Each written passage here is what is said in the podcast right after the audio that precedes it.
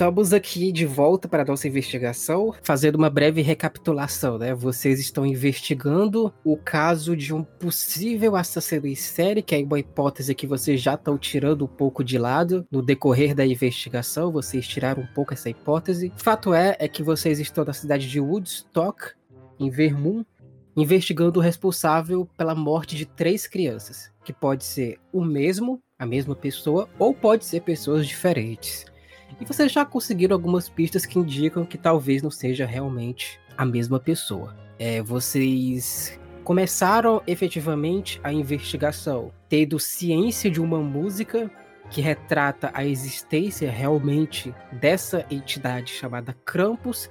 Só que essa música ela coloca Krampus como estando aprisionado numa terra dos sonhos além de colocar alguns outros elementos, como a existência de um bruxo que atuava junto com o Krampus e por aí, por aí vai. No curso dessa investigação, vocês conseguiram alguns nomes. O primeiro nome é o nome de um professor de uma da escola local, né, o Ethan Lembick, que teria ensinado às crianças essa música de Krampus e por algum motivo está relacionado de alguma maneira com as crianças que morreram. E a pista mais significativa que vocês conseguiram na sessão passada foi justamente a pista de que o padre da cidade, o padre Ezequiel, ele molestava uma das crianças que tinha que acabou falecendo. No caso, o Oliver. E a gente terminou a sessão passada quando vocês dormindo, e agora a gente já tá na véspera de Natal. Agora já é de manhã, é 24 de dezembro de 1923. E vocês estão agora acordando na pousada. Vocês, eu não sei se vocês ficaram do mesmo quarto, se vocês pegaram quartos diferentes. Podem falar aí. Dormimos junto. Dormimos junto, pô, não tem problema não. De coxinha. Claro. tem outro jeito? O Jack claramente é a conchinha maior. E aí, como é que vocês acordam? Qual vai ser o rumo de vocês agora? Eu acordo com o Jack perguntando se eu dormi bem e me trazendo um copo de café. Toma aqui, flor do dia. Ah, a gente tem que continuar a investigação. Eu pego o copo de café da, da mão dele e falo, pois é, Jack. Droga, ainda tô pensando naquilo que aconteceu, ainda tô pensando nos meus amigos no bar. Se eram meus amigos, a sensação é tão estranha. Vai por mim, se você viu alguma coisa do outro lado, não é o que era. Só espero que sim, Jack. Eu só espero que sim. Bom, Sr. Caver, nós temos muita coisa para fazer agora. De manhã precisamos ainda visitar os Smith. É, e depois a gente tem que botar o padre para começar a falar com aquele que ele acredita. Temos ainda que visitar os Mitchell e precisamos ainda dar uma passada na casa dos Thompsons para saber sobre a Grace e tudo que Sim. nós. Bom, em seguida, eu acho que a coisa mais lógica a se fazer é pararmos na igreja, concorda? Concordo. Então, ele dá um gole longo no café e fica olhando pro Jack um tempo. Eu estou pronto, quando você quiser. Eu só tô esperando você. Perfeito. Ele se levanta, acende o cigarro, não oferece pro Jack, porque o Jack já recusou tantas vezes que ele não se dá mais o intuito de fazer. Na verdade, o Jack recusou uma vez só, mas tudo bem. Ele recusou uma vez o, o cigarro e uma vez a bebida. O Jack está magoado, eu vou oferecer novamente. O Jack, o Jack ele, ele prefere não fumar, porque ele já teve muita gente tendo problema de pulmão e tudo mais, então ele prefere Entendo. se manter bem. Ainda mais porque ele tem um pequeno, né? Ele tem o, o, o filhinho dele. Então ele tem que se manter vivo, né? Porque se ele não cuidar, ninguém cuida. Theodore, ele estende o maço de cigarro, vê que o Jack nega com a cabeça, ele puxa mais um cigarro, coloca na boca, sente. Fala, então, lidere o caminho. Certo, bem, vamos até nossos queridos Mitchells. Mestre, a- como é que tá a rua, como é que tá o lugar, a, pensão onde a gente ficou? Como estão as pessoas à nossa volta? Parece mais um dia normal, cotidiano? Tá tranquilo ainda. As pessoas ainda estão passando. Tá- A rua, as ruas estão até mais movimentadas do que antes. Porque agora é véspera de Natal, né? Então as pessoas estão naquele movimento para comprar as coisas de última hora, os presentes. Então até a, a parte né, onde tem mais estabelecimentos comerciais, ela tá bem ativa. Como uma cidade pequena, isso daí acaba reverberando da própria movimentação da cidade como um todo. Então tu percebe que, especialmente hoje, tem mais movimento na rua do que ontem, quando vocês chegaram. O Theodore vai olhar pra cara do, do Jack e falar: compras de Natal. Como sempre. Quem nunca deixa pra última hora? Oh, essa é a altura da, da minha vida, eu já não sei se tenho mais sorte ou azar de não ter ninguém pra entregar nada. Mas eu já disse, é só você entrar pro. pro amigo oculto da Quagmire que você sempre vai ter alguém pra entregar um presente. Talvez todo ano diferente. O Theodore olha pro, pro, pro Jack meio sem entender muito bem o que, que ele tá falando sobre amigo secreto. Mas ele aceita com a cabeça e continua andando pela rua. Ele, enquanto isso, ele vai andando, ele, ele puxa um pouco do, do casaco para cima, assim, para acobertar um pouco do pescoço dele, que ele sente gelado. Provavelmente deve estar tá nevando ou tá, tá tranquilo o clima, mestre? Não tá nevando ainda. O céu tá dublado, mas só tá com frio. Eu vou olhar pro Jack e falar: Eu sinto gelo nos meus ossos, e você? Eu também já consigo sentir, mas talvez não seja só o gelo, né? Eu pensei exatamente a mesma coisa. Esse frio, bom, eu sei que normalmente é frio nessa época do ano, principalmente nessa região dos Estados Unidos onde a gente se encontra, mas tem algum termômetro perto, mestre? Não. Não, não tem uma farmácia, nada perto que o, que o Theodore possa entrar e, e, e olhar para um termômetro? Dá pra tu entrar em uma farmácia que tá mais ou menos no caminho da casa. Eu entro na farmacinha, dou bom dia ao farmacêutico ou farmacêutica que deve estar recebendo o Theodore. E pergunto, onde tem um termômetro para que eu possa saber a temperatura que está lá fora? Ah, claro. Ele te, te direciona para onde ficam aqueles termômetros que indicam da temperatura. Qual é a temperatura, mestre? Cara, tá 10 graus. Tá 10 graus? Exatamente. O Jorge, o Jorge tá tirando a camisa, 10 graus. Verão. dá, pra, dá pra tomar um banho de piscina, vamos lá. o, o Theodore, ele coloca de novo o casaco, chega perto do Jack. Faz 50 Fahrenheit. Não tá certo. Não, né? Mas. Na virada do ano, na virada pro Natal deve começar a nevar. Vamos seguindo. É... Cada vez mais eu fico pensando naquele sonho que eu tive, Jack. Eu não consigo deixar de acreditar que aquilo, aquilo queria me contar alguma coisa. Teria sido bom se ele tivesse contado, né? Eu gostaria muito que ele falasse como nós, mas maldito fala através de enigmas. Tá achando que somos a, uma turma de descobrir mistérios? Ah, não, pera. Opa. então, né? nessa conversa, nessa conversa bem humorada, vocês já chegam para mais uma vez naquela área residencial. Vocês chegam da casa dos Mitchell. A casa dos Mitchell, ela é relativamente distante da casa do, dos Cooper e por consequência também é relativamente distante da casa dos Reynolds. Vocês chutam que seriam uns 20 minutos daquela daquele quarteirão de várias casas residenciais, demoraria uns 20 minutos de uma casa para outra. E chegando lá, vocês batem na porta mais uma vez. E dessa vez, quem recebe vocês é uma mulher. Essa mulher ela já é um pouquinho velha, né? Vocês chutam que ela deve ter uns 50 anos. Ela tá com olheiras, que indica que talvez ela esteja estivesse chorando. E ela atende vocês com uma voz bem embargada, falando: é, Posso ajudar em alguma coisa? O Theodore ele olha pro Jack e fica esperando o Jack fazer alguma coisa.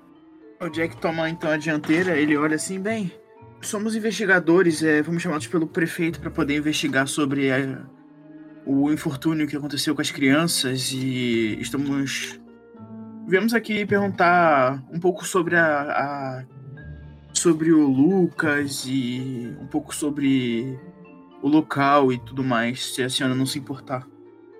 Mestre, enquanto ele conversa com ela, o Theodore quer prestar atenção se não tem algum tipo de é, ídolo, desenho ou coisa estranha que seja fora do comum ao redor dessa casa. Tudo tranquilo, parece ser uma, uma casa clássica de uma família cristã. Tem os símbolos né, do crucifixo na parede.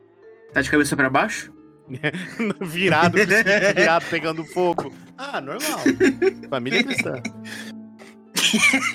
Normal. Casa normal. Certo. Ele puxa mais o cigarro e fica, e, fica, e fica olhando a conversa. Ah, vocês vieram investigar, né? Bom, podem entrar. Muito obrigado. Licença. E eu jogo, jogo a bituca de cigarro pra fora, assim, girando com a ponta do, do dedo médio. Ela pede pra vocês se sentarem no sofá. É, bom, meu marido está trabalhando agora, mas eu posso responder o que vocês precisarem. Qual o nome da senhora? Meu nome é Alice. Você então é a mãe de Lucas, correto? Sim, sim. Certo. O Lucas, ele era tido como um menino bem tímido pelos seus colegas. Você considera o seu filho, considerava o seu filho é uma criança tímida, dona Alice?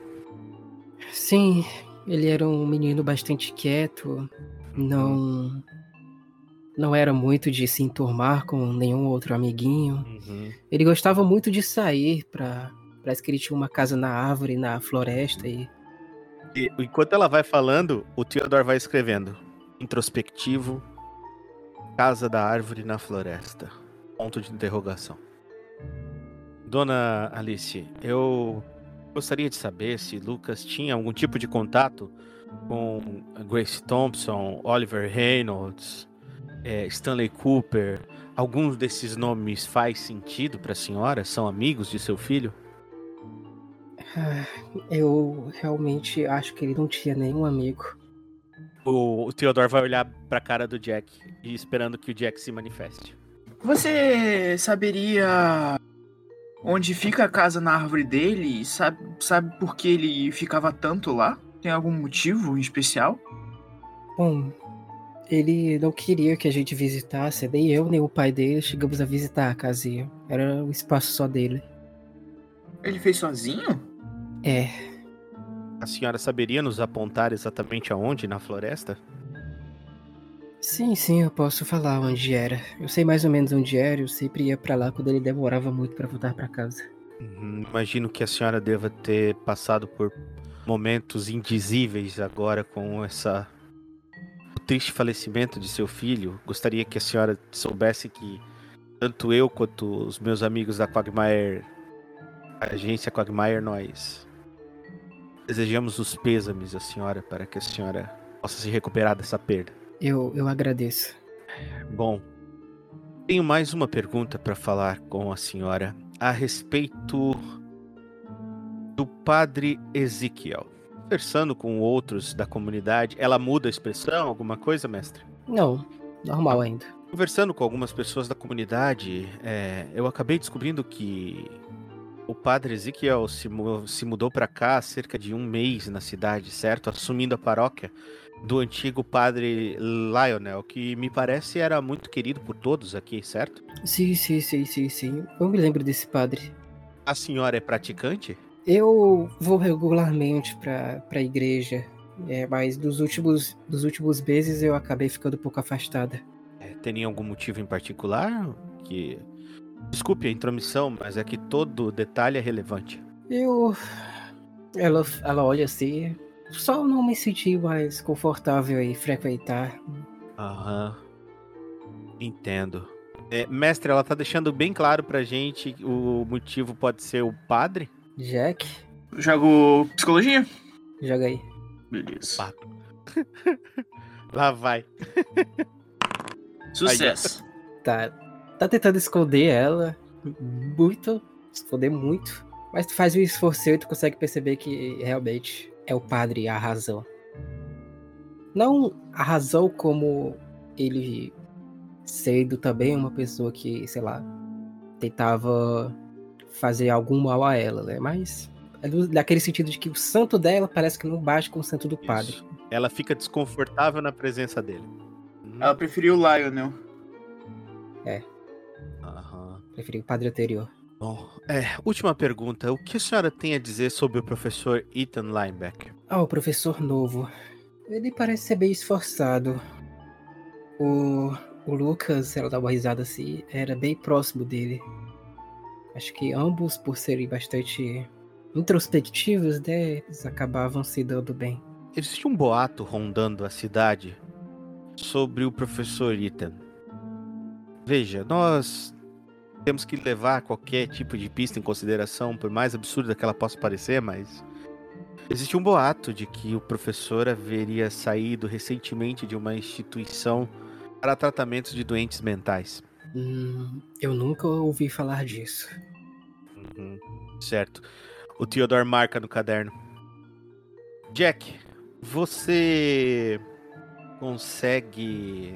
Você consegue se lembrar é, sobre o detalhe que foi dito pra gente sobre um anel esse professor estaria. O anel com a flor azul, né?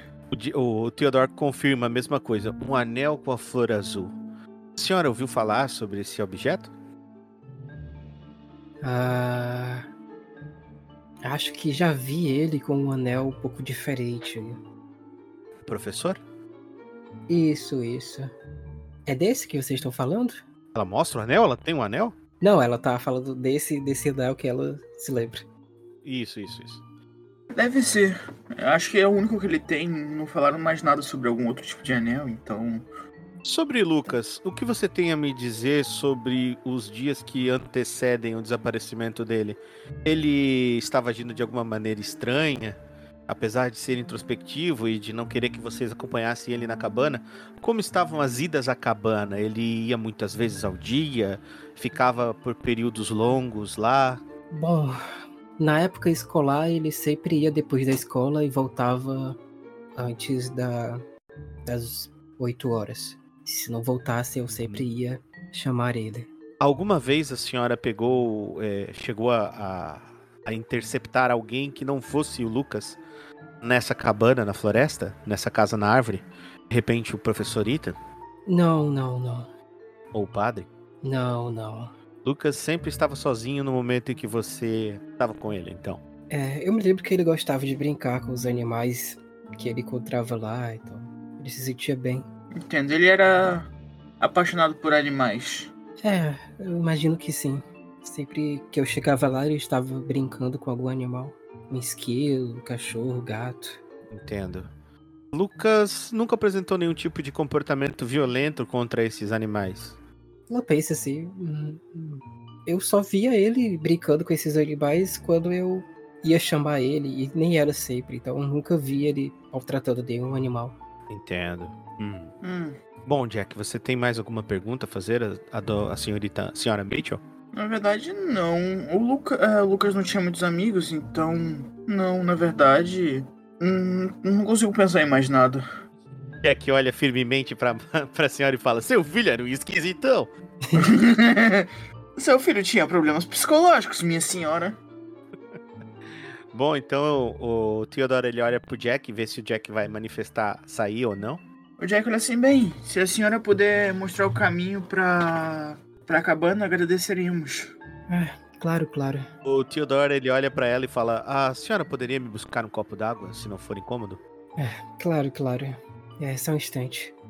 É, eu deixo ela sair, mestre. Eu falo baixinho pro Jack: Jack, tem algo errado Oi. nessa cabana na floresta. Juro, Tenho nem Eu percebi. tenho quase certeza de que esse professor deve de alguma forma estar metido com isso também. Ela falou que ele ia depois do horário da escola, nem chegava a vir a- pra casa, iria direto. Isso me parece algo errado. Ela tá voltando, mestre? Já tava voltando com o copo d'água. Ela tava parada ali enquanto vocês estavam sussurrando, olhando pra você. É, cê- tu tá sussurrando, aí tu olha pra trás ela tá. Como assim? O que Fofoca vocês é estão fazendo? Vocês estão fofocando na minha casa, seus filhos da puta. Pego- Mas ela já tá vindo. Eu pego o copo d'água, olho pra ela, muito obrigado, senhora Alice. E dou um, um golão assim de água e falo, muito obrigado mesmo. Eu estava morrendo de sede. Entrego o copo de novo pra ela. De nada, espero que vocês consigam resolver esse problema.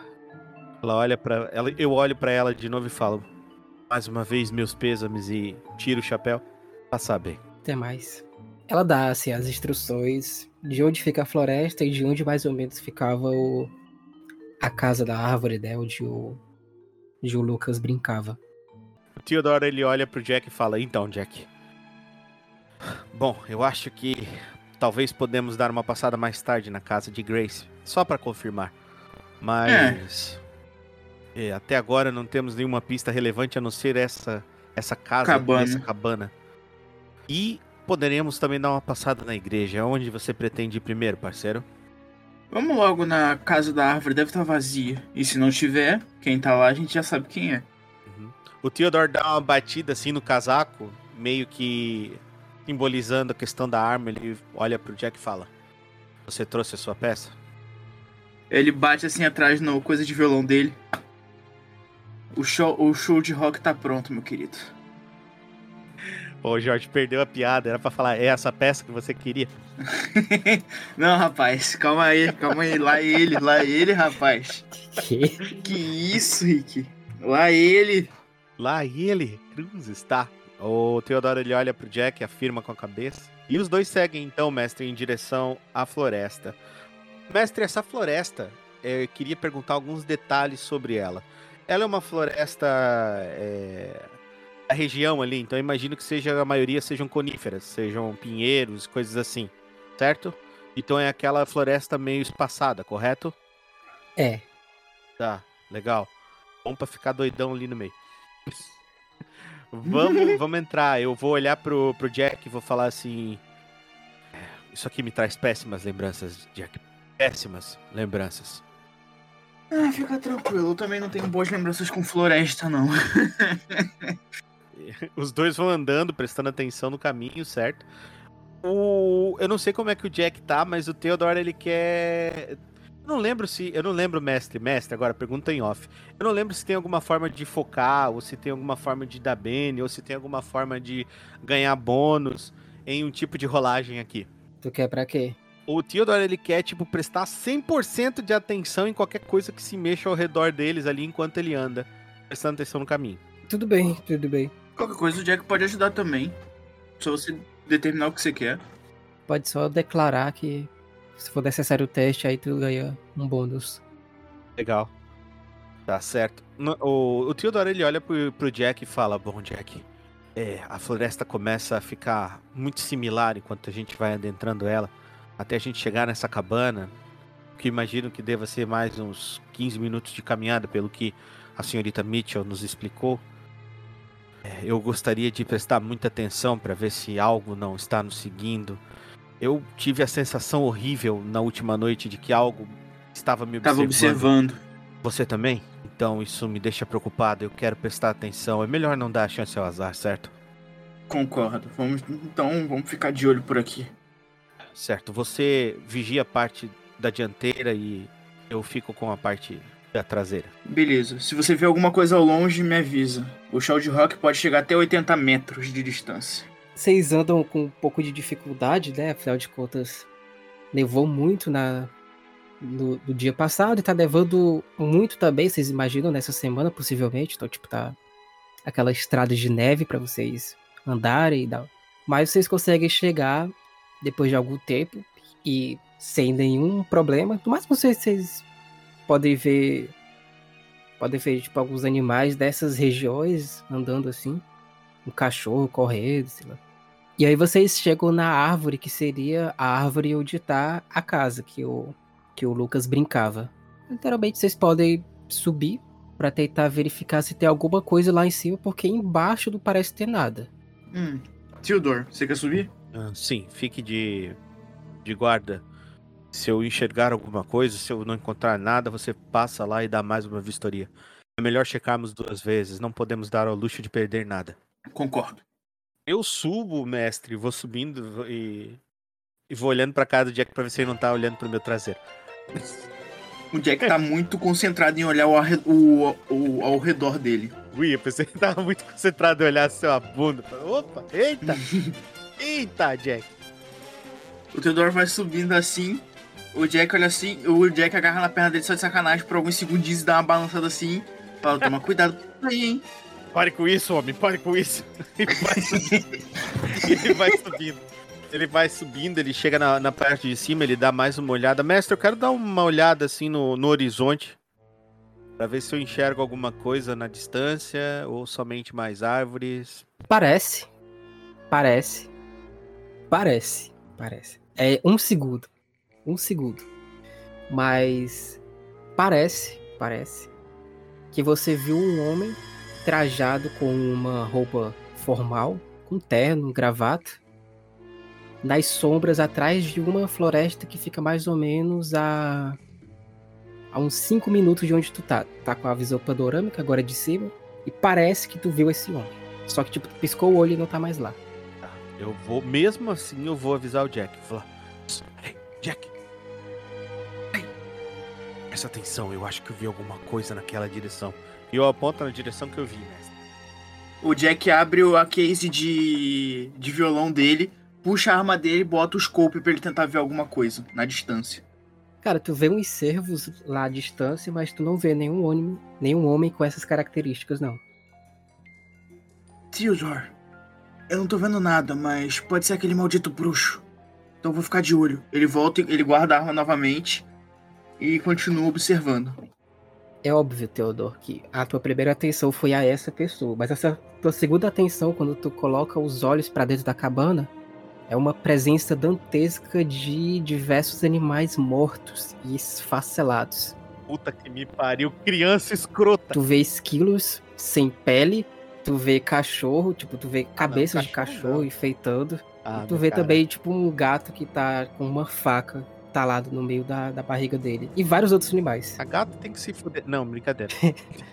Eu... É, o, o garoto não brincava com animais, digamos assim. É, ele brincava, mas de outro jeito. Era um brinquedo, uma brincadeira meio. meio. como é que eu posso dizer? satânica, assim, né? Uma brincadeira meio, meio malévola, sabe? Como certos designers brincam com os títulos da Quagmire. Enfim, nós iremos andando, o, o, o Theodore ele vai entrando, ele vai olhando as coisas, eu tapo a boca, tá, mestre? Como se eu estivesse sentindo um cheiro terrível de carniça, né? quase vomitando. O Theodore ele olha e pensa: Santo Deus, o menino era um carniceiro. Tem alguma coisa fora isso, mestre? Algum tipo de símbolo, algum tipo de ídolo, algo que chame a atenção do Theodore nessa, nessa linhagem, assim? Apesar de ele ser uma pessoa muito cética, depois do que aconteceu com ele, daquele, daquele sonho, de, de ele ter escutado tantas vezes o Jack falar sobre bruxo, tantas coisas, essas coisas estão começando a habitar dentro do consciente dele e ele tá começando a prestar mais atenção nesse tipo de coisa. Cara, é. Não. Não existe nada que remeta a símbolos de ocultismo ou símbolos satanistas. Tu encontra, no entanto, um diáriozinho. Tu encontra um diário, que parece ser o diário do, do Lucas. Eu vou, meu Deus do céu. Eu vou, eu vou olhar o diário de longe, ele tá aberto, ele tá fechado. Tá, tá a fechado. Capa dele, tá. A capa dele é feita com ossos, com, com pele humana. Não, não, não. Não, é um caderno normal de criança, tá? Eu Exato. pego o caderno e abro. O, o, garoto parece ser realmente bem solitário. Ele fala dos dias de solidão dele, de como ele tem ódio a tudo isso e ao mundo. E as primeiras páginas é uma repetição dessa mesma ideia, né? Eu vou olhando as páginas e pensando, meu Deus, pobre criança. O chefe dele deve ter mandado uma mensagem para ele no dia 26 de dezembro.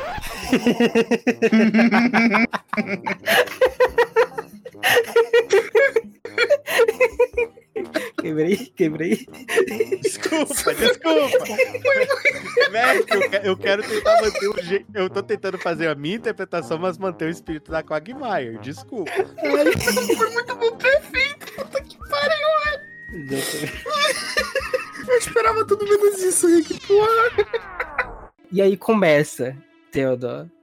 Ele começa a falar como ele começa a se sentir bem vendo os animais sofrerem. Parece que primeiro ele começou a agredir os animais. Aí ele retrata que tentou brigar com o cachorro, aí saiu um pouco ferido. Sim. E aí ele percebeu que com armas, né, fica mais fácil. Então, tá descrevendo ele matando, ele tendo a uhum. primeira morte de animais esfacelando os animais, e ele falando como ele se sente bem com isso. Nitidamente uma criança malvada. Exatamente. Nitidamente uma criança malvada. Se sentir bem. Fazer as coisas e não saber o porquê é uma coisa. Agora, saber exatamente o porquê tá fazendo e ainda dizer que se sente bem, ah, daí nós estamos falando de maldade. O Theodore ele começa a olhar. Mestre, dentro dessas páginas tem algum momento onde ele menciona o professor é, professor Ethan, Ethan, professor, ou a palavra padre. Eu quero dar um scan com os olhos assim. Se quiser, eu posso até usar uma biblioteca que acho que não sei se é necessário, mas posso usar. Nesses casos, seria. Tu pode fazer, procurar a biblioteca adaptado para encontrar essa palavra-chave. Minha biblioteca, minha habilidade de biblioteca não é muito boa, mas vou tentar. Não me custa nada. Ah, falhei. Não deu. Bom, eu não vi, mas eu não também não joguei o diário fora. Eu coloquei o diário aqui e vou pensar em entregar isso pro Jack, pro Jack dar uma olhada também e analisar. Beleza. Mestre, eu quero procurar é, dentro dessa cabana se eu acho alguma coisa que não parece, não parece ser do Lucas. Algo que não seja um animal, um brinquedo, uma bola, talvez um brinquedo de menino, uma- um brinquedo de menina, uma boneca, algo assim. Talvez alguma coisa que não deveria estar ali, como um cinzeiro. Hum, tu não consegue encontrar essas coisas que não seriam, né, da, da criança. Ah, eu posso tentar usar encontrar então, mestre, pra ver Não. se eu acho alguma coisa? Não tem. Não tem nada, então, não preciso usar. Bom, Então o Theodore ele guarda o, o, o diário do, do jovem Lucas Mitchell no, no bolso do, do sobretudo. Ele tampa mais uma vez com um, um lenço a, a cara dele e ele vai em direção à porta. Saindo da porta, ele finalmente consegue respirar um pouco de ar puro. De novo, aquele ar gelado vai espantando um pouco do cheiro da carniça que estava lá dentro daquela cabana aquele antro de morte. O, o Theodore ele olha pra baixo pra ver se o Jack está lá, se o Jack tá bem, se o Jack tá legal. O Jack tá observando em volta. Ele tá olhando pra onde você tinha falado que viu alguém. Ele continua dando uma olhada assim em outros cantos também pra não ficar de guarda baixa. Mestre, eu imagino que a cabana ela tenha um- uma espécie de parapeito em volta dela, certo? Isso, isso, tem. Tá, Eu consigo dar uma volta simplesmente pra assimilar se tem alguma coisa, ou se eu consigo achar alguma coisa diferente à distância nos lados que eu não olhei. Pode tentar. Faz encontrar aí. Vamos lá encontrar. Me ajuda. Nossa, boa. Beleza. Bem mais longe, talvez no horizonte onde até as sombras se contrastam um pouco com o próprio espaço distante, né? Tu assim, afina o olho pra tentar verificar se tem alguma coisa estranha. E tu acha, tu acha andando assim um pouco rápido, um cervo, um- na verdade uma rena um pouco esquisita. Ah, cara, eu vou correndo pro Jack. Adorei. Olha que beleza que você achou, hein? Uma rena negra, com os olhos vermelhos, e ao que parece algumas garras barra tentáculos. E ela tá andando assim. Só que tá muito longe, tipo, tá muito longe. Tá na nossa, tá vindo em nossa direção, eu consigo perceber isso, mestre. Não, tá, tá passeando. O Theodore ele tapa a boca pra não para não fazer nenhum barulho brusco, né? Nenhum movimento brusco e nenhum barulho audível. Ele tapa a boca, olha pra criatura e vai descendo. Ele vai, ele começa a descer as escadas meio que rapidamente, tá? Não tão rápido que ele vá se esbodegar, mas com mais agilidade do que o normal. Ele fala: "Jack, Jack, O que foi? Mar- O que foi? eu não sei direito, talvez, talvez seja a pressão. Eu não sei se, se é o frio, eu não sei se foi meu pesadelo, mas eu juro pra você que eu vi uma rena andando na floresta. Pra aquela direção, mas escute, Jack, não é uma rena qualquer, Jack. Aquela coisa tinha olhos vermelhos, como sangue que escorre de uma veia aberta. Ele tinha tentáculos que se proeminavam da sua, da sua carcaça como se fossem chicotes e- e ela estava andando andando em uma direção o mais estranho disso, Jack, eu talvez esteja ficando louco, mas a criatura tinha seis patas. Cara, assim que você termina de descrever isso e você mostra a direção, o Jack puxa de novo o rifle dele e eu quero olhar na direção, mestre, com o rifle. Cara, cara, tu consegue assim, achar a movimentação dela, mas ela se movimenta muito rápido. Uhum. Tipo, ela teria que parar por um instante pra, tipo, por exemplo, tu conseguir disparar. Não, o Jack só quer observar mesmo, ele não quer atirar nela não, ele quer ficar observando a criatura e o comportamento. Ela se movimenta muito rápido, tipo, muito rápido mesmo. Tu, tu, é aquele, aquele instante, Jorge, que tu pega assim, tu consegue identificar, mas ela já sai. Aí tu fica procurando, consegue achar às vezes, mas ela já sai. Por isso que ela tá andando a esmo, bem distante, mais uma vez. Jack olha assim, aquilo ali claramente é uma criatura de do- seja lá o que for, acho que era Cthulhu, alguma coisa assim que as lendas diziam. Aqueles livros estranhos. Ele olha pra. eu- Pergunta, eu só li no livro. Eu não sei do que, que eu tô falando também, não. Tava lá no livro que tinha na Cogmaia. Eu só li. Eu só li. Eu não sei também, eu não entendo. Mas é uma criatura totalmente bizarra. Alguma coisa que eu diria ali. Parece ser mais fraca que o Dagon. Mas ainda assim não é uma coisa normal. Ela é muito rápida pra uma rena. Ela é extremamente estranha. Uma coisa que eu aprendi sobre renas, cervos e corças é que eles nunca andam sozinhos. Onde um está, sempre há mais de um. Bem, a gente não pode usar isso aí pra uma rena de seis patas com tentáculos e o olho vermelho, né? Bom, Jack, eu não gostaria de ficar aqui pra provar se a minha teoria está certa ou errada. Eu também não. É melhor. Mas o que você achou na cabana? Ah, droga. Bom, mestre, eu dou uma olhada pra direção pra ver se eu consigo enxergar o vulto da, da criatura de um lado pro outro. Eu consigo ver? Não. Eu olho pro Jack e falo, de vez em quando, dê uma olhada pra ver se essa coisa não tá vindo pra cá.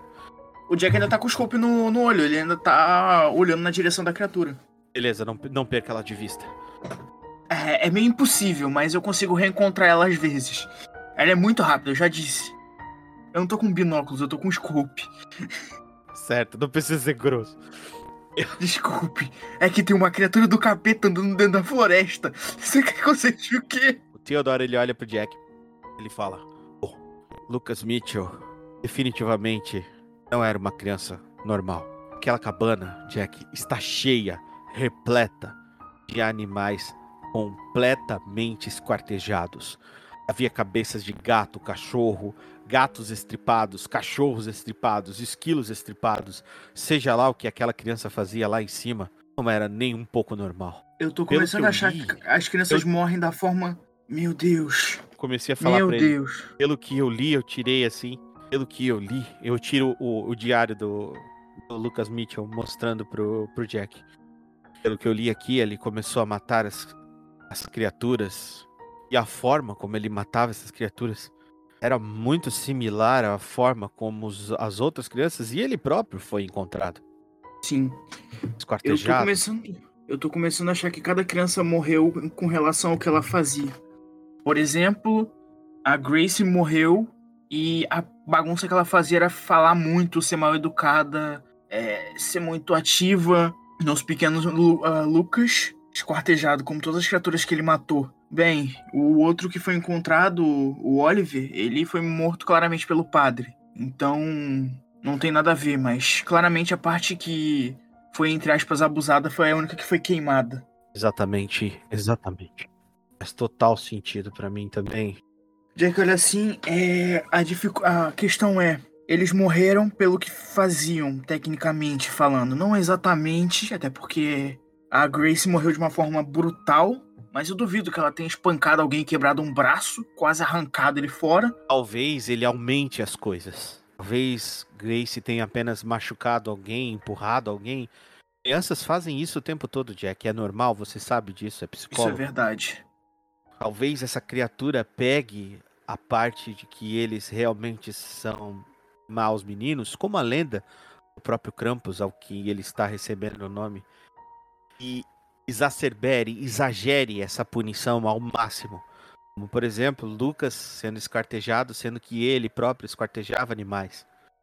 É, ele acho que de todos ele foi o único que morreu igual o que ele fazia. Mas realmente, o crime contra Oliver Reynolds, sendo que a criança aparentemente tinha um comportamento exemplar, o crime contra ele parece realmente passional.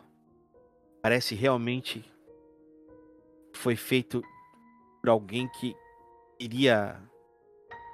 Deus me perdoe, que queria consumir a criança. Eu queria pelo menos apagar qualquer rastro de alguma coisa que tenha feito. Durante essa conversa, vocês estão se sentindo também observados. Ah, Quando tu começou a falar sobre o Oliver, tu tá se sentindo que alguém tá olhando pra tu. Ah, o Jack vai. O Theodore vai olhar pro Jack e vai falar: Jack, tem alguma coisa na floresta. E não é aquela rena. Tem alguma coisa que é pior do que aquela rena. Eu tô começando a achar que nosso queridíssimo padre também é o bruxo. É só a gente falar do único que não fez nada de errado, que começa essa sensação estranha.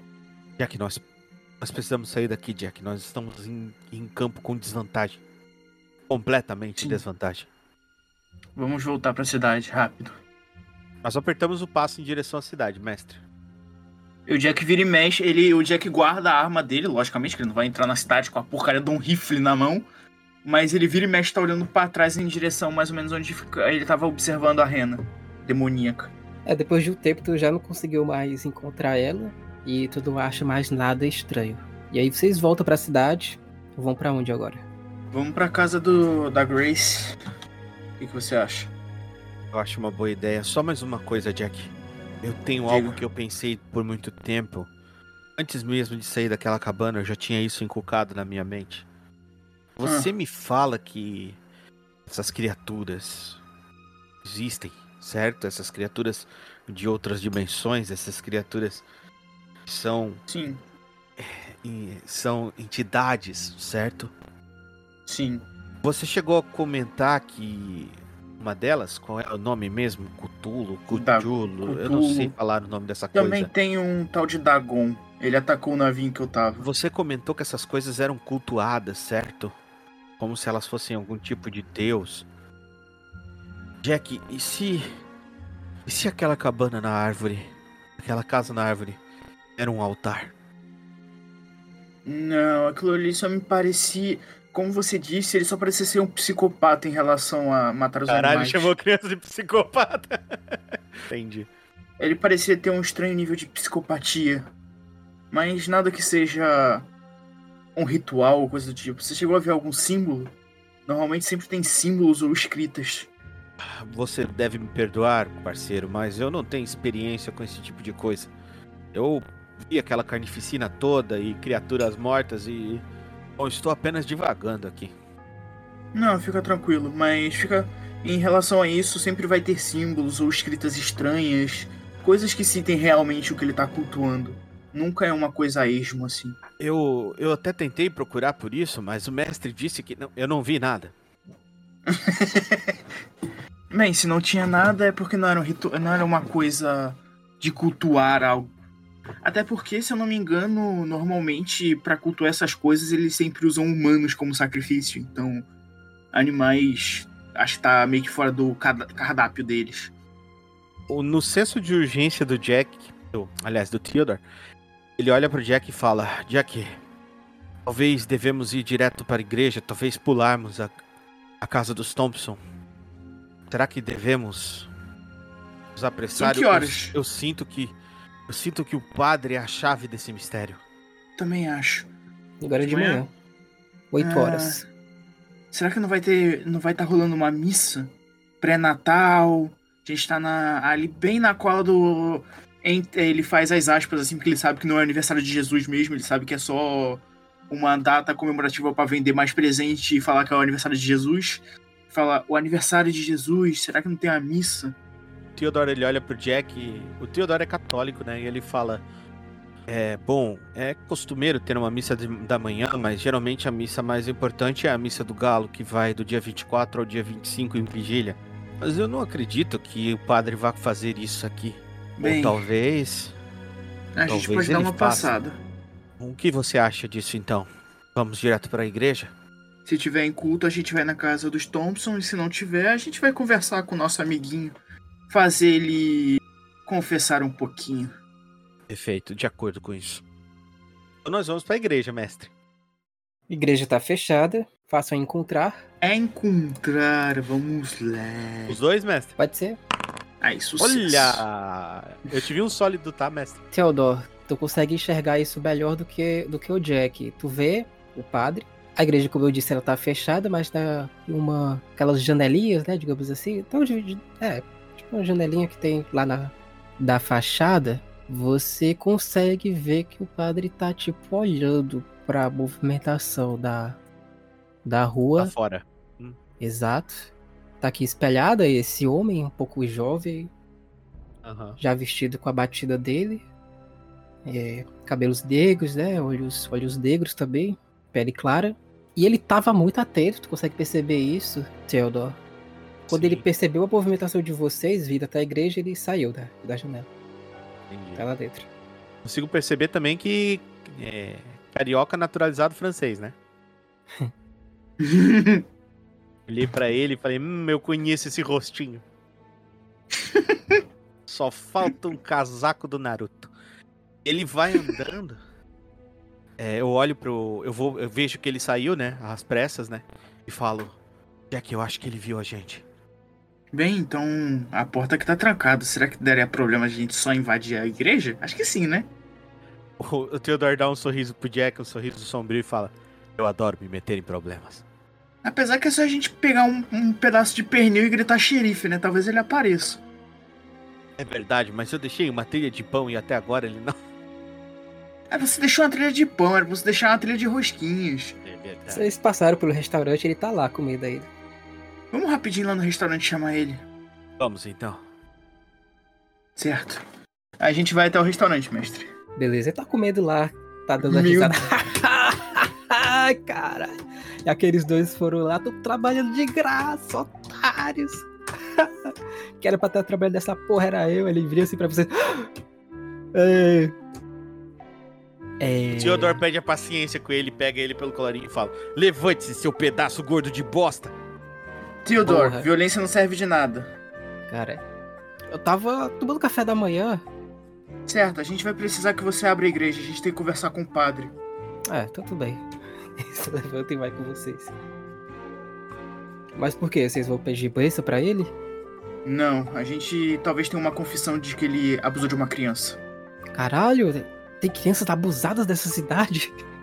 Você é um tapado. o Theodore tá puto com ele, puto, puto.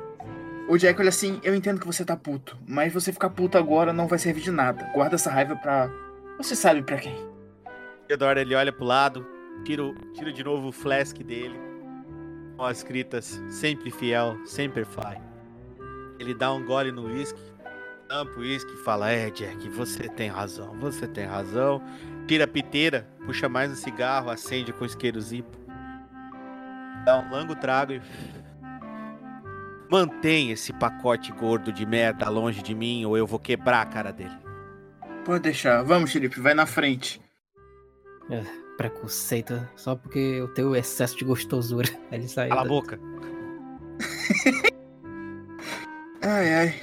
Chega até a frente da igreja. Ao redor da igreja tá relativamente vazio, tá? A concentração maior tá justamente na parte comercial e central da cidade. Uhum. Vocês veem de vez em quando umas, umas senhorinhas, né? Passando, passeando. Mas em, em risca, vocês chutariam que passa assim por, por 10 minutos, mais ou menos. Umas duas ou três pessoas, tá? Agora, né? Beleza. O xerife bate assim na porta. Ô, padre. Padre. Padre, vamos precisar entrar aqui, padre. Abre aí. Depois demora-se os dois minutos. Aí o padre abre. Psicologia, Jack. Claro. Caralho. Opa. Sucesso. Nossa, mano, tá diminuindo meu sucesso. Que isso? Jack Cave, este padre está armado. Ele está claramente com. Ele abre a porta com uma mão e tu consegue perceber facilmente que com a outra mão ele tá daquele movimento de ficar próximo do, do revólver. Percebe isso, Jack? Eu olho pro Theodore e faço um sinal de arma pra ele. Pra ele preparar a arma. Falo assim, é melhor você abaixar isso que você tá na sua mão, amiguinho. Eu não estou segurando nada. Então mostra a outra mão. O que, que vocês querem aqui? Nós precisamos conversar com você. Pro quê? A gente tá aqui em nome do, pre- do prefeito. E a gente tá procurando sobre as crianças. E a gente pode ter alguma coisa sobre você e o Oliver. Eu não tenho nada a ver com isso. Eu não tenho nada a ver com isso. É, Jack tá pálido quando fala o nome dele.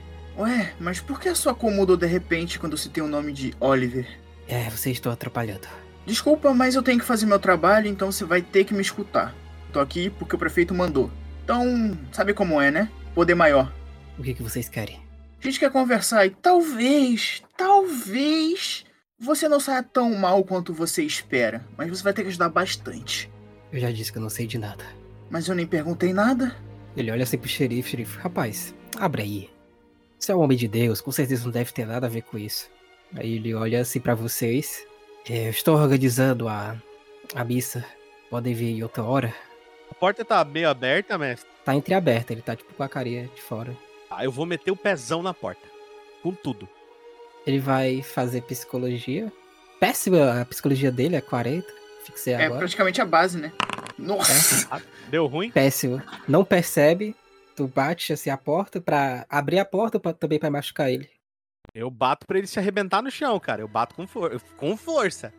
Eu faço Faz- tipo Yosuke Urameshi. Eu venho correndo e pulo com os dois pés na Eu, Aí já tá, sabe? eu tenho o costume de fazer a ficha de alguns NPCs da hora, então eu vou fazer aqui 3d6 e 5. Tá, a força dele vai ser 65, tá? E, porra. E padre foi dele. Mas, mas oi? E vamos lá. Vai ser o teste de resistência de força. Joga a tua força aí, eu vou jogar a dele. E ele vai ter o dado de penalidade, tá? Já que ele Sucesso. não percebeu. Jogar dois aqui, ele vai ficar com o pior resultado. Foi bom. É, o resultado caralho. dele foi 23. Sólido. Cara, tu tenta. Como é que tu tenta dar o chutão da porta? Puta que me pariu. Eu, eu tento, tipo, empurrar ele, assim. com- eu, eu levanto o pé e tento empurrar, assim, a, a parte da, do batente aqui da porta. Beleza. É, Jack, quando tu vê que o, que o Theodore vai dar o chutão, o, o cara não percebe né, à primeira vista, afinal de contas ele não passou do psicologia. Só que mesmo não percebendo, ele conseguiu aguentar um pouco. Ele, ele empurra assim o Theodore com a porta. Tu percebe que ele ia dar o tiro, só que ele resolve que vai correr. E ele corre pra dentro da capela. O Jack vai atrás dele. Eu me levanto lá. e vou correndo atrás dele também, né? Cara, eu vou. Eu vou botar que ele é lento, tá? Eu vou botar o teste de destreza. Ele vai precisar tirar um sólido pra. Um sólido não, tipo, um crítico. Que, tipo, ele obviamente não tem compleição física pra isso. Com o sólido, ele fica na metade. Com o regular, ele fica, tipo, aos três passos de vocês, tá? E aí, com o sólido, ele fica lá pela metade. Com o crítico, ele consegue ir até o outro lado, se esconder. Então, vamos lá. Tá uns dois passos de vocês ele. Então, tipo, tá tipo. Pá, pá, pá, pá, tipo aqui. Tá, o Jack vai correr e agarrar ele com o que ele aprendeu de luta com a galera do. com os falecidos amigos dele. Primeiro, o, o movimento do Jack vai ser qual o movimento, Jack? Tu vai tentar imobilizar ele? É, eu vou tentar agarrar, sabe, dar aqueles abração de urso por trás? Ah, então vai ser resistido de, de luta. Joga aí a tua luta, que eu vou jogar a luta dele. A luta dele é 40. Eu também tenho 40.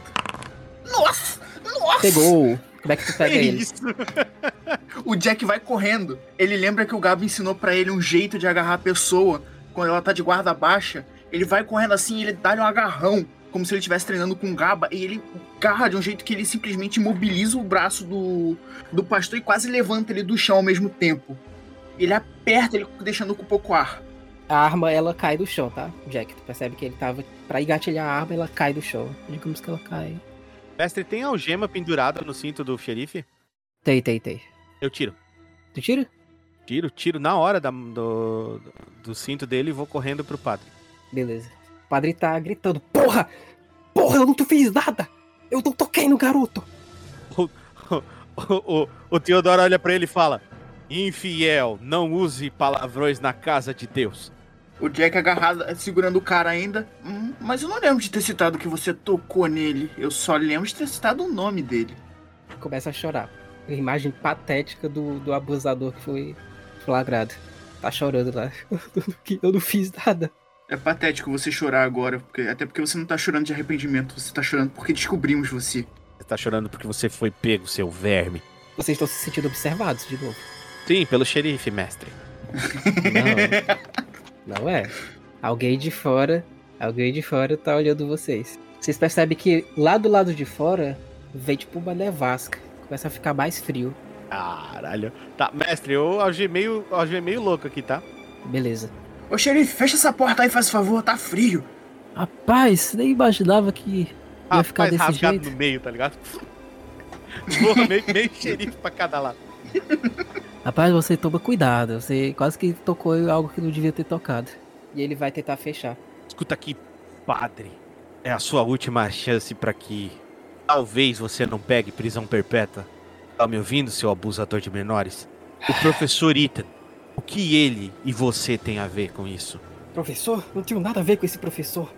Então, você também não tem nada a ver com um velhinho que tem muita elegância, imponência, anda bem vestido, de terno. Nunca viu. Fica pálido quando tu fala o nome dele. Responde! E, e Então a gente- na cara dele com a arma, assim, ó. Tá, na coronha. Sai assim, tá- tá uma coronhada, né? Sai assim o sangue da boca dele e fala: Não é um velho. Vocês conhecem ele? A gente só ouviu falar, mas se você quiser começar a falar, isso pode ajudar. Ah, cara. Mestre, nós vamos arrastar ele aqui pra perto do altar. Eu vou ajudar ele. Aí Tu empurra ele e fala, eu nunca vi esse cara. Eu só ouvi É. falar dele. Ah, o que que você ouviu falar dele? Tá tentando. Não, tá- não quer, não quer falar. Você vai começar a falar ou eu vou ter que começar a te socar? Nisso, o xerife tá com dificuldade pra não ter a porta fechada. Ele. Rapaz, isso aqui tá tendo uma tempestade lá fora. Bob, pare de brincar. Feche logo essa, feche logo essa porta e venha pra cá. Sensação térmica tá negativa já dentro da, da igreja. Ah, o, o Theodore ele vai olhar pro, pro Jack, a gente vai deixar o, o padre ali, ele vai olhar pro, pro Jack e vai falar: cuide desse maldito, tente extrair o máximo que puder. E você, Beleza. xerife Bob, venha aqui comigo, me ajude. Mestre, eu vou pegar esse banco aqui, imagino que eu consiga levantar esse banco. Eu vou pegar esse banco aqui e vou colocar na, na frente da, da porta. Eu tô pedindo pro Bob me ajudar. Beleza. Então tu, tu, tu consegue colocar junto com, com o xerife. Tu vai fazer o que, Jack? Jack vai olhar pra ele, vai mexer assim, vai tirar o coisa de violão dele, vai abrir assim, vai, vai olhar pra ele. Você vai começar a falar, vai, vai encostar o cano do rifle nele. Ou você vai querer falar, você vai falar por bem ou vai falar por mal?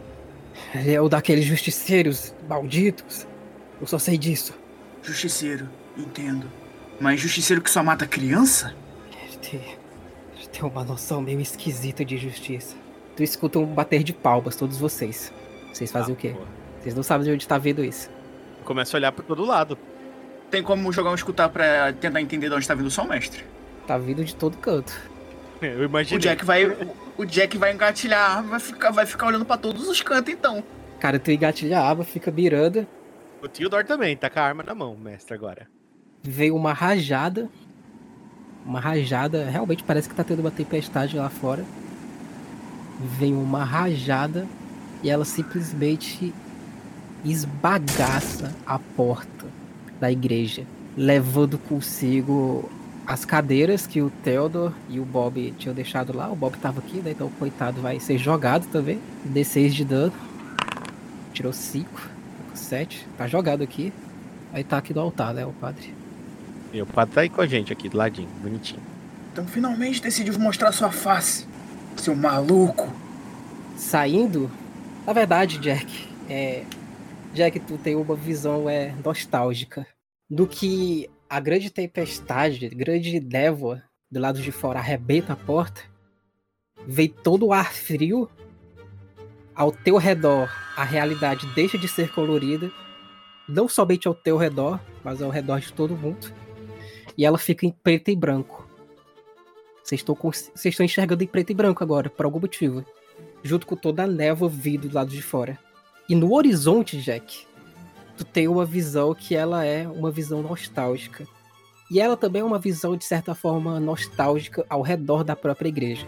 Dentro da igreja, começa a florescer, do nada, diversas flores azuis. E tu se lembra dessas flores agora. Tu se lembra que quando tu investigou junto com a Charlotte o caso do ladrão de memórias, essa flor que é a flor Miosotis, a flor Não Me Esqueças, ela foi encontrada como sendo uma das, evidências da pessoa responsável por apagar uma cidade inteira. E agora, dentro da igreja, tá, de, tá repleta de flores Miosotis. E ao horizonte, tu tem uma outra imagem nostálgica, Jack. Que pro Theodore é uma imagem horrível, mas para tu é uma imagem nostálgica.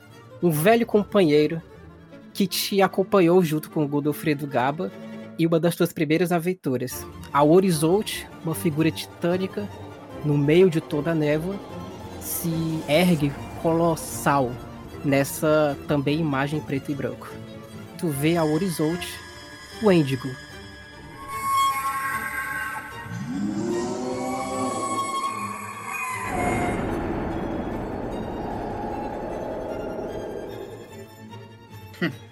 E caminhando para dentro da, da, da igreja, tem alguém.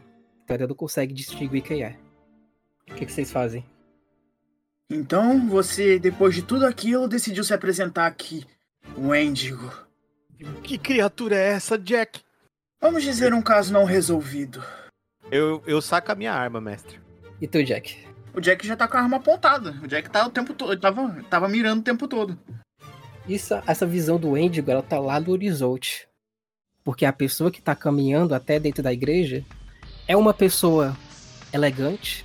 Ela está vestido um traje elegante, um terno, um terno negro. Ela também está dessa fisionomia em preto e branco. E ele tá dando palmas. Bom trabalho, detetives. Bom trabalho. Vocês encontraram uma erva daninha no meu plano. E aí, nessa imagem, é a primeira vez que tu encontra ele, Jack. Mas tu já ouviu o nome dele. Porque no caso do ladrão de memórias, tu sabe que tem uma pessoa que você encontrou. Essa pessoa, ela era descrita como um detetive do paranormal, assim como tu, com a Charlotte e assim como o próprio Theodore. Por algum motivo essa pessoa lutava contra o paranormal. Ela era do seu lado, era do lado das outras pessoas. Só que por algum motivo ela caiu do esquecimento e no esquecimento ela buscou sua salvação, se tornando agora um inimigo da humanidade que usa o poder do mitos agora para apagar pessoas e cidades da realidade. Tu vê na tua frente pela primeira vez Sam, aquele que foi responsável pelo desaparecimento da cidade de Blenway, no caso da ladrão de memórias. E ele está caminhando agora e entra na igreja, dando palmas para vocês. Então, aquele que decidiu se virar contra aqueles que protegiam aparece uma vez mais. Theodore, qual a tua reação? Theodore ele analisa, ele começa, ele começa a analisar o, o lugar, ele começa a analisar a, a, o lugar em si. Ele começa a ver se tem algum ponto que ele pode usar como vantagem para se esconder e atirar. É, mestre, apesar da entrada triunfal e de todas as pompas que essa coisa, esse cara tá fazendo, o Theodore consegue é, ver ele e identificar que ele é humano de carne e osso? Ele é humano, cara. Isso daí é, faz vocês também terem uma pulga atrás da orelha. Caralho, esse cara é humano. Vocês têm certeza que esse cara é humano. Só que por algum motivo ele tá conseguindo manipular o poder do Endigo. E simplesmente ele fez com que tudo isso dentro da igreja acabasse acontecendo. Ele tá batendo palmas para vocês. Ele fala: aquelas crianças, elas eram cordeiros impuros que deviam ser sacrificadas. Mas Oliver era uma criança justa. Oliver não merecia aquilo. Quem é você para julgar os outros? Eu sou o acusador e o juiz deste mundo. Eu defendo o que é certo e o que é errado. Ué, eu não sabia que o juiz abandonava o tribunal logo de início e virava casaca no final. Theodore, o Theodore, o Theodore escuta aí o Jack falar isso? Escuta, vocês estão tipo. O Theodore vai olhar pra ele, você conhece ele? Eu conheço a história dele. Um dos primeiros. Ele fazia o mesmo que a gente faz. Mas ele caiu no esquecimento, decidiu se virar contra aqueles que ele protegeu. E agora usa o paranormal para atacar a gente. Por quê? Porque ele achou que o necessário era ser lembrado e não fazer o trabalho dele. É patético. Eu admiro seu senso de justiça, Jack Caver. Você e Charlotte foram bastante interessantes em Michigan. Infelizmente, eu acredito que um dia vocês também vão chegar na mesma resposta que eu cheguei. Na verdade, nem toda a humanidade merece salvação. Alguns merecem ser punidos. E os poderes dessas entidades podem me ajudar a concretizar isso. E quem disse que você é que tem que punir eles? Você é só mais um deles. Quem disse que você decide? Eu já disse, Jack Caver.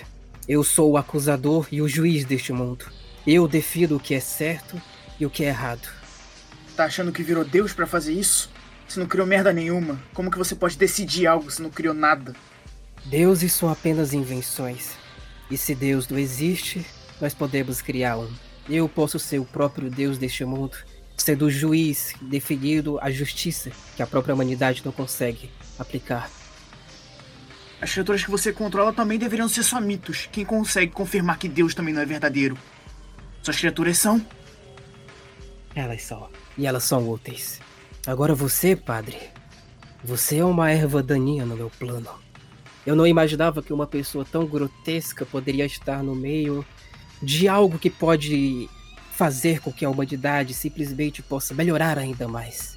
O meu plano está prestes a ser concretizado e você faz isso. Você. Você é uma erva daninha neste mundo. Você. Você é um erro no plano de Deus. padre. Se tu olhar pra, pro padre, Jack, ele tá. Cara, é, assim, bijou. Bijou das calças. Tá cagado. Cagado. Cagado. O Jack olha pro Theodore. Estoura. Estoura. Qual é o nome daquilo? Cabeça. Estoura as algemas. Ah, tá. Estoura as algemas agora. Eu atiro na algema, na hora que ele pede. Faz, faz o teste de atirar aí. Vai ser interessante se tu acertar a mão dele sem querer. Vai tirar de perto, mestre, porra. Vai. Caralho. Joga de novo. Joga de novo, tá de perto, dá do bônus. Aí, Boa. sólido. Cara, o padre vai correr. É exatamente pra isso que o Jack estourou aqui, eh, falou pra estourar, pra ele correr. Bem, se você Corre. quer pegar ele, você vai ter que se virar, vai ter que passar por aqui primeiro. O Bob não vai fazer nada, mestre. Não vai tentar atirar nele. O Bob tá caído. O Bob levou cinco foques pro dano. O Jack aproveita que ele tá mirando. Eu, quero, eu posso tentar atirar, mestre? Atira. Eu vou tentar, vamos lá. Sólido. Caralho. Sólido, puta merda. Agora sim, hein? Jack, tu percebe que ele tá com aquele anel da Flor Biozotes. E aí tu se lembra mais uma vez, né? Que quando vocês investigaram, vocês encontraram também uma pessoa com o anel. O anel, ele tá com a cor branca, só que ele brilha com a cor azul. E a bala para na frente dele. Ele fala... Eu aprendi certas coisas, Sr. Jack Caver. E essas... Essas invenções humanas não servem mais para me parar. Mas você, padre, não corra. Você, como eu disse, já está condenado. Você é um erro neste mundo. Por ser um erro, será apagado dessa realidade. Jack, ele tá fazendo um movimento para dar um estalo no dedo. Tu vai fazer alguma coisa? Eu vou tentar correr e segurar a mão dele. Faz destreza. Vamos lá. Sólido. Sólido. Tu vai pra cima dele. Consegue. Você consegue ir pra cima dele. Eu quero segurar a mão dele, assim, segurar os dois dedos dele com as duas mãos. Uma mão em cada dedo. O Theodore vai sentar o tiro nesse cara. Vai lá. Vamos lá, me, me deseja sorte, Jorge. Me deseja sorte. Vai lá, rapaz. Puta que me pariu. Extremo, cara. 20. 20 de dano. 20 de dano? 20 de dano. Onde tu Não rodou, morre. mestre? Ah, tá, eu vi Não aqui. morre. Não. Ah, tu rodou 50-50, alcance. Ele morre? Não morre. Tu morre Não com morre? 20, velho. Vai tomar no cu. Não morre. Jack, ele é humano, mas tem alguma coisa de errado com ele. Tu sabe que ele conseguiu usar o poder do Mitos pra conseguir aplicar a própria justiça dele, né? Então ele tá vendo tu tentando segurar ele e fala: Por que você. Por que você está tentando me parar? Porque a sua justiça é a coisa mais podre que eu já vi nessa terra. É nojenta. E é errada. O Jack, enquanto ele tá falando com ele, o Jack vai tentar tomar o anel, mestre. Tu vai tentar tocar no anel? Eu vou tentar pegar o anel, sim. Cara, tu tenta pegar o anel dele, ele tá tentando rir, isso não vai funcionar.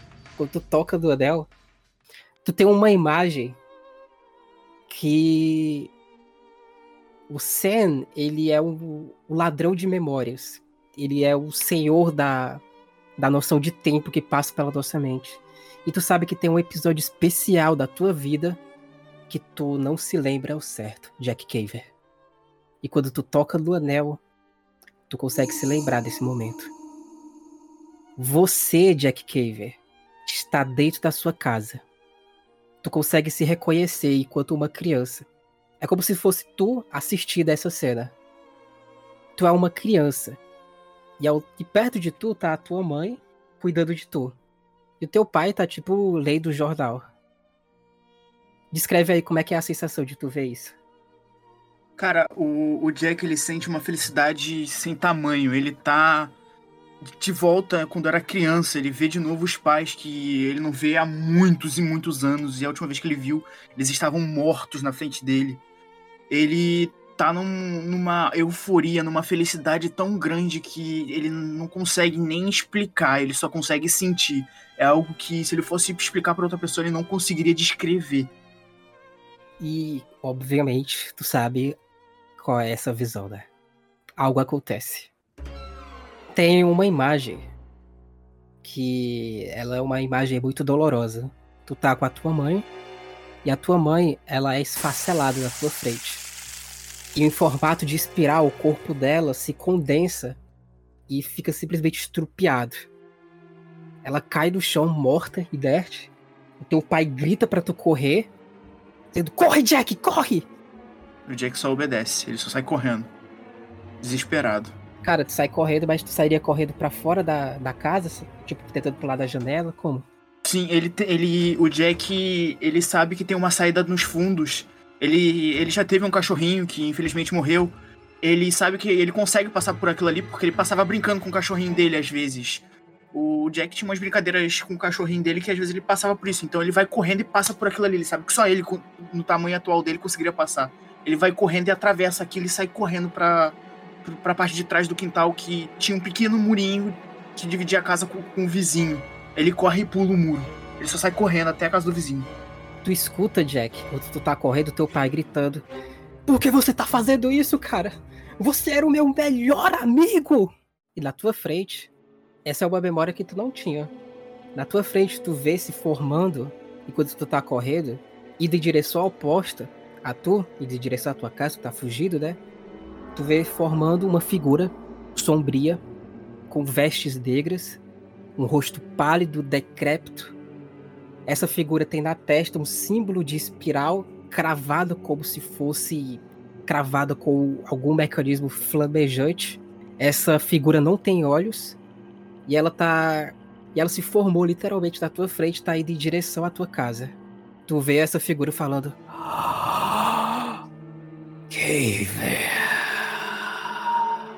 Ela tá indo em direção à tua casa. Tu vai continuar correndo? O Jack olha desesperado, para e fica observando essa criatura passar em direção à casa dele, sabendo que ele não pode fazer nada, que ele não tem poder pra fazer nada. Ele só pode simplesmente olhar.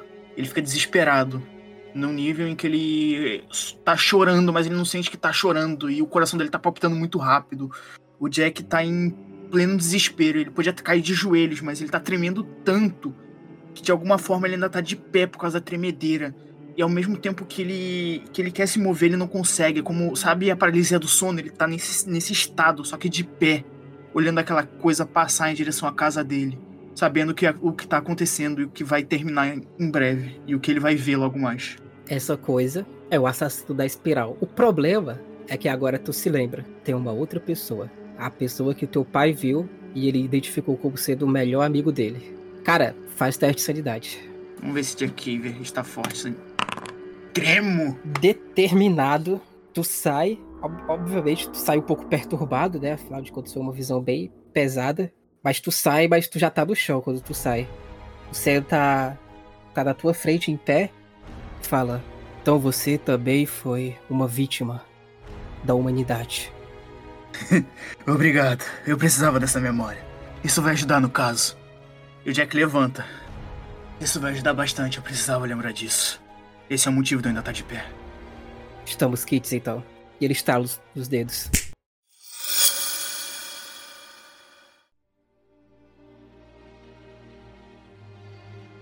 Vocês agora.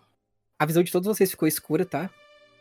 E vocês agora estão se vendo na frente de uma casa que é uma casa de cuidador de crianças órfãos. Uma casa de. uma- aquelas casas, aqueles orfanatos Uhum. está na frente de um orfanato. Vocês estão na mesma cidade, na mesma cidade.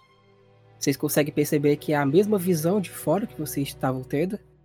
Só que vocês se lembram que atrás de vocês, pela visão, era pra estar a igreja. Não tá. Uhum. Tá um orfanato agora. E aí na frente de tu, Jack, tá o Theodor, também zonzo. E também tá o, tá o xerife. Puta que pariu, Jack. O que que aconteceu? Eu não faço ideia, mas. Seja lá o que for, a gente não tá mais na frente da igreja, a gente tá num orfanato. Pra onde que. Como. Tá tudo muito Não embaralhado pergunta. na cabeça do Theodore. Ele olha pro Theodore. Jack e fala: "Ca- Cadê o. Cadê o. Cadê o. Cadê o padre? O desgraçado do Sam conseguiu o que ele queria. Eu tentei fazer o que dava, mas. De alguma forma, não tem como tirar aquele anel dele. Se vocês perguntarem para as pessoas que estão ao redor se tinha uma igreja aqui, elas vão falar que não tinha. Não tinha nenhum padre chamado Ezequiel e não tinha nenhuma igreja aqui. Elas até podem falar que tinha o padre anterior, só que depois ele, que ele saiu, a igreja foi demolida, segundo eles sabem, e no lugar dela foi construído esse orfanato. Eu vou perguntar pra alguma dessas pessoas se elas sabem o ano e a data. Eles falam a exata data, 24 de dezembro de 1923. Jack olha pro Theodore, nem tenta. Ele usou os poderes do Wendigo. apagou tudo o que aconteceu. Simplesmente virou história, só a gente lembra. O xerife tá. Caralho. O que aconteceu? Algo que você não precisa entender, xerife. É um sonho. Foi só um sonho. Um sonho ruim. Mas acho que eu vou comer de novo. Acho que eu vou comer de novo. Vai pro restaurante. Tchau. Vai pro restaurante. Pega essa nota aqui e vai pro restaurante. O Jack olha pro Theodore. Sabe, eu já tive que enfrentar um caso assim antes. Mas ele não tinha apagado só uma igreja. Ele apagou uma cidade inteira. Filho da puta. Então. Eu ainda fico impressionado que você tenha dado aquele belíssimo tiro. Nada mal. Ele deve ter sentido, depois de tanta marra. Mas. Aquilo deveria ter Não matado adianta. ele. Eu, perfu- eu tenho certeza que eu perfurei o coração dele. Fi- Fica a nota, né? Tipo, dependendo do dano, dá pra ferir. Uhum. O Jack olha, olha pra ele e fala: Você pode ter perfurado o coração humano dele. Mesmo que ele seja de carne e osso, ele não tá só usando o corpo dele. Ele tá usando o outro lado. Eu te disse. O outro lado existe. E aquelas criaturas são poderosas até demais. Pra você ter uma noção, a gente enfrentou uma criatura que apaga uma cidade tranquilamente. Faz com que ninguém lembre dela. Sem deixar rastros. Aí só uma coisa, ele, ele falou, ele começou a falar, né? Tipo, aquelas duas crianças eu não me importava, porque elas eram cordeiros impuros pro plano dele. Mas Uhum. que o, o Oliver não era pra ter morrido. Assim, obviamente, Jack, tu percebe que é uma noção de justiça distorcida, como toda a justiça do justiceiro. Sim. O justiceiro ele segue conforme o próprio senso dele, que às vezes é muito equivocado. Então pode acontecer dele fazer uma coisa, tipo, digamos que ele apague uma realidade onde só tem gente pau no cu. Ah, Uhum. estou a favor dele. Só que dentro daquela realidade pode ter pessoas que não são pau no cu, mas ele considera que é. Que esse é o, é o vinco, o junco dele, né? Exatamente. Esse é o problema do, do Senna. Primeira vez que tu conhece ele agora. Bem, olhando pra esse filha da puta, dá pra ver que ele realmente se perdeu no que tava fazendo. Ele claramente deve ter encontrado uma resposta, mas não encontrou só uma resposta. Encontrou alguma coisa que pode ter perturbado a mente dele. Muito mais do que ele sequer pode aguentar. Uma coisa eu tenho certeza. Quando a gente olha pro abismo, o abismo às vezes olha de volta pra gente. E você não é um cigarro.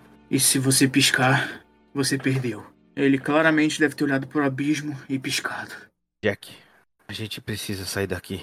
Tô com um mau pressentimento sobre esse lugar. Mesmo depois daquele cara ter vindo aqui e feito tudo isso, eu ainda sinto que tem alguma coisa me observando. Oh, Infelizmente a gente não descobriu o que aconteceu exatamente com as crianças, mas deve ter alguma coisa realmente a ver com o Sam. Então já temos o assassino. Bom, ele mesmo.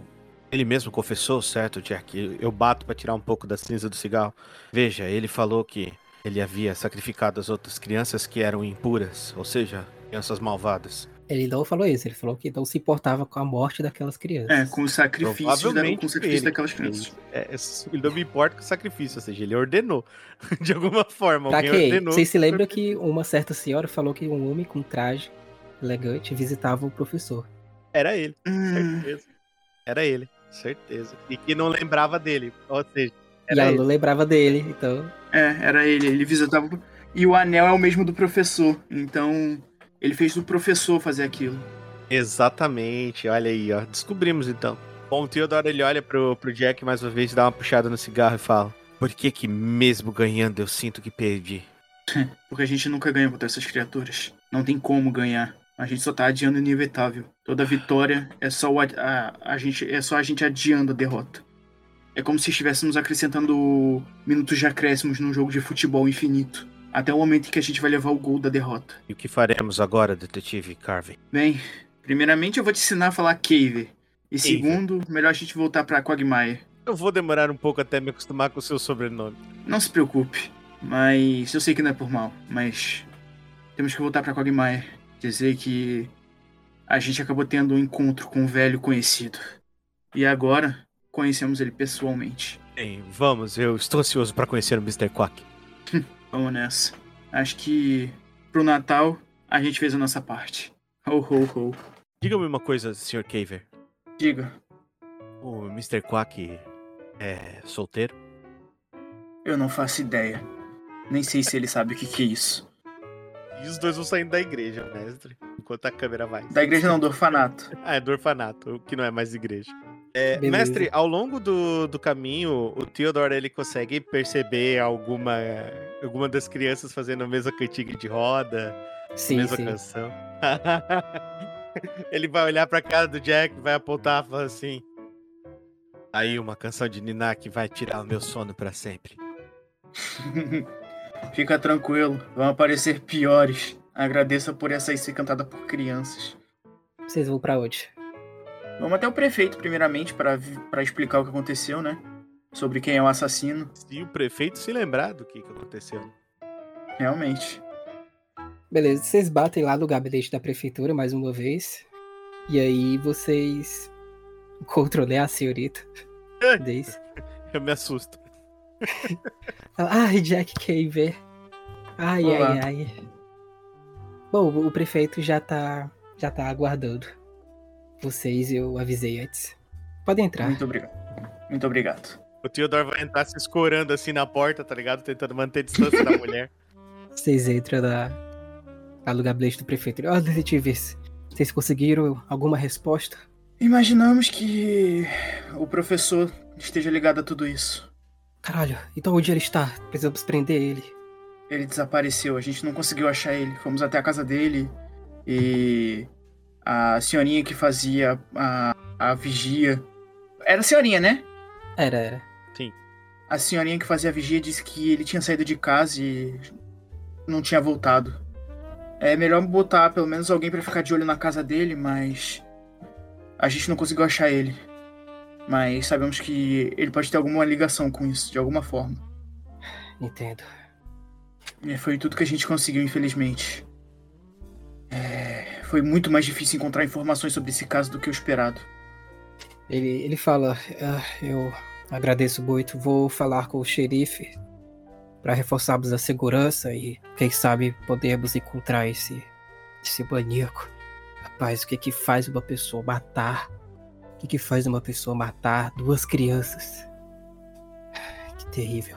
Promessas vazias de outras pessoas. O Jack olha pra ele.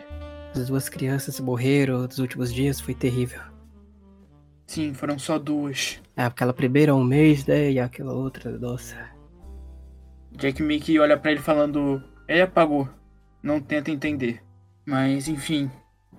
Eu também não entendo, mas deve ter sido promessas vazias de alguém que disse que. Alguém que prometeu algum tipo de justiça. Eu não entendo também. Mas. Como um bom psicanalista, já vi pessoas que faziam coisas completamente sem sentido por coisas que ouviam da própria cabeça. Múlti- Múltiplas personalidades às vezes. Ah, essas coisas de mente eu nunca consigo entender, seu Jack Caver. É complicado. Eu acredito que uma terapia às vezes pode salvar o mundo de alguns maníacos. Infelizmente, nem de todos. Mas já reduzindo a metade fica mais fácil. Bom, vou avisar o policiamento da cidade, já que já temos um, um acusado, né? Acho que vocês. Eu imagino que vocês vão dar as anotações, né, pra ele. Uhum.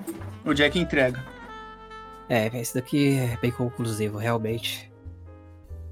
Só pode ser ele. Vou encaminhar pra polícia. Vamos tentar ver o que nós podemos fazer. Se ele, se ele ainda está vivo, vamos pegar ele. Não deve estar muito Certo. longe daqui se fugiu. Fico feliz de ter ajudado. É, eu peço desculpas se eu fui um pouco indelicado pedi a ajuda de vocês de última hora, mas é porque estávamos bem desesperados para alguma resposta. Fica tranquilo. Nós da agência Quagmire estamos acostumados com as coisas de última hora. Na verdade, é sempre, é sempre as mais integrantes. O cansaço. Sempre as melhores são as de última hora.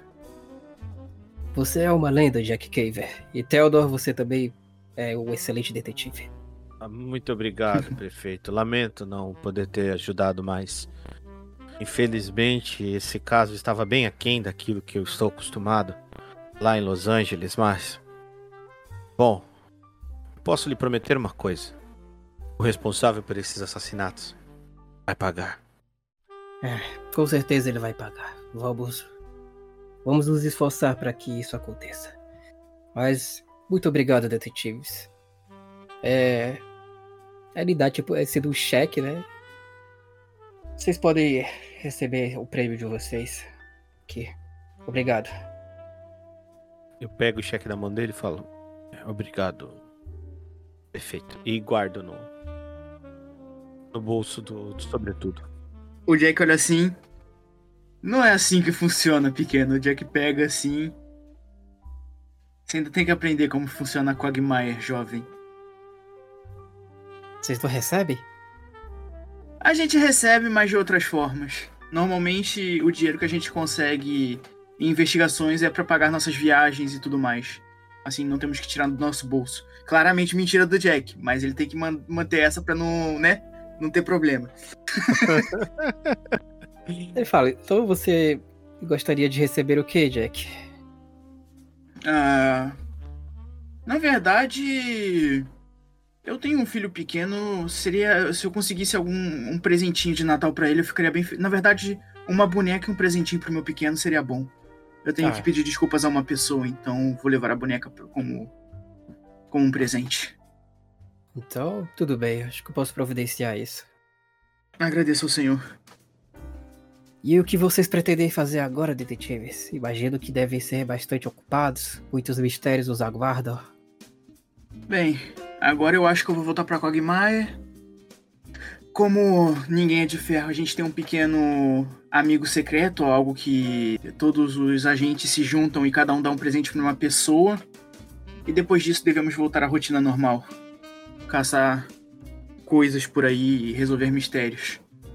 O Theodore ele olha pro prefeito e fala: Bom, já eu? Eu vou voltar para Los Angeles para ver uma pessoa especial e, bom, depois eu quero conversar mais sobre as minhas parcerias com a Quagmire. Eu achei realmente intrigante e foi bem foi bem satisfatório poder estar junto do detetive Jack Kyver. Digo mesmo, Fyodor. Stormchise. É isso. Oh, eu sinceramente gostaria de reencontrar vocês novamente, mas dessa vez em uma situação menos triste. De qualquer forma, muito obrigado pelo que vocês fizeram. Vocês têm um minha gratidão. Eu espero que nos encontremos em um momento melhor. Foi um prazer ajudar, senhor. E aí ele se despede de vocês. Jack olha pro Theodore. Theodore, primeira coisa. Na Quagmire você não recebe, meu amigo. Tudo que a gente faz é de graça. Até porque, para ter ah. os equipamentos que a gente tem, custa caro. E as informações também. Certo. Então, Mas... o prefeito já pagou? Eu tenho uma ideia do que fazer com esse contra-cheque. O que você tá inventando, vai querer inventar com isso? Eu conheço uma família que poderia utilizar isso para, bom, passar por um momento difícil. Você vai realmente querer levar até lá? Bom, eu faço questão. Entendo. Bem, vamos nessa. Então, próxima parada, antes da Quagmire. Vamos nessa. A gente vai parar na casa da. Quem foram as vítimas que existem nessa realidade agora, mestre? A do, do Oliver, né? Que, que morreu pelo padre tá firme e forte, já que o padre não existe mais nesse. Já que ele foi apagado, né, pelo, pelo Sam. Menino Oliver tá bem, aham. Uhum. A vontade do Jack de matar ele só pode estragar o plano do Sam. Puta que pariu, mas ele não vai. Mitchell e a Thompson. O Lucas Mitchell, que eu não vou e a levar. Grace. E a Grace. e a Grace, bom, a gente não foi na casa dos Thompson, então a gente vai lá agora. É, mas vai ficar estranho, a gente terminou a investigação. O que a gente vai fazer lá? o, Jack, o Theodore vai olhar pro, pro, pro Jack e vai dizer: Bom, que destino melhor você pretende com esse cheque, já que eu já peguei mesmo? É, e por que a gente não leva pra alguma instituição de caridade, sei lá? O, o Theodore olha pra cara do Jack. Por mim, tudo bem, desde que não seja uma igreja. Vai ser um orfanato, fica tranquilo. Parece uma boa ideia. Bom, vamos então. Claro. A gente quer. É, é, a gente quer ajudar. Quer depositar para poder ajudar o orfanato da cidade, mestre. Beleza. Isso aí vai no banco assim... e deposita o cheque que a gente ganhou. Ah, entendi. Ficar tipo anônimo, né? Sim. Ficar à disposição Beleza. das crianças do orfanato daí. E aí depois vocês já vão sair da cidade? Vamos sair da cidade, vamos para a agência Quagmire. Daí depois eu quero ir é, pra o Jack passa... O Jack passa rapidamente na... no gabinete de novo do do prefeito e entrega um presentinho, uma rosa para para atendente, para ela como de presente de Natal e diz: "Bem, até a próxima. É, o Theodore fica bem longe dela. Aí ela te dá já o, o, o ursinho de pelúcia, né? Com o que uhum. tu pediu. O prefeito disse que era para entregar para você. Obrigado. Ele olha pro, pro ursinho. O Flair vai gostar. E olha pro boneca. Essa aqui eu espero que ela goste. Eu. é, espero que ela não me bata. Pelo que eu disse da última vez. E o Jack sai. Vai, vamos sair da cidade, né? Sim, vamos pra Quagmire. E é isso. Vocês estão saindo da cidade, então é, fizeram o que podiam, né? Encontraram uma coisa bem além da compreensão de vocês. Tá levando muito ainda. Tá correndo algumas notícias da cidade de que tá acontecendo uma caça ao professor. E vocês veem que, tipo, tanto a polícia local como também a polícia de outros estados, a polícia estadual, né, tá vindo pra caçar ele. É um caso que ganhou grande repercussão, já que vocês demonstraram que ele tava matando crianças, né, que se comportavam mal. Agora que isso aconteceu, a mídia, inclusive, tá reformulando o que ela tava produzindo, né, que realmente era uma pessoa, não um Krampus e tal. E vai haver uma caçada pra ele. E aí vocês estão saindo da cidade e tá. Mesmo com esse clima um pouco triste, as pessoas ainda estão conseguindo achar motivo pra felicidade. E elas estão cantando essa música que tu conhece, Jack. Old Lang Syne. É uma música que ela é comum na Grã-Bretanha, só que ela é de origem irlandesa, salvo engano, ou escocesa, não me lembro. E ela indica uma comemoração para a vinda de uma nova era. Normalmente ela é cantada na época do Ano Novo, mas aqui parece que as pessoas estão cantando, tu imagina por algum motivo, talvez para tentar escapar um pouco dessa tristeza que tá dentro da cidade. E aí vocês estão saindo do meio dessa, dessa comemoração, das pessoas cantando, né, da praça. Chegando vocês estão do carro de vocês e estão vendo elas cantando. Jack para assim, olha pra neve. É quase como se eu estivesse em casa.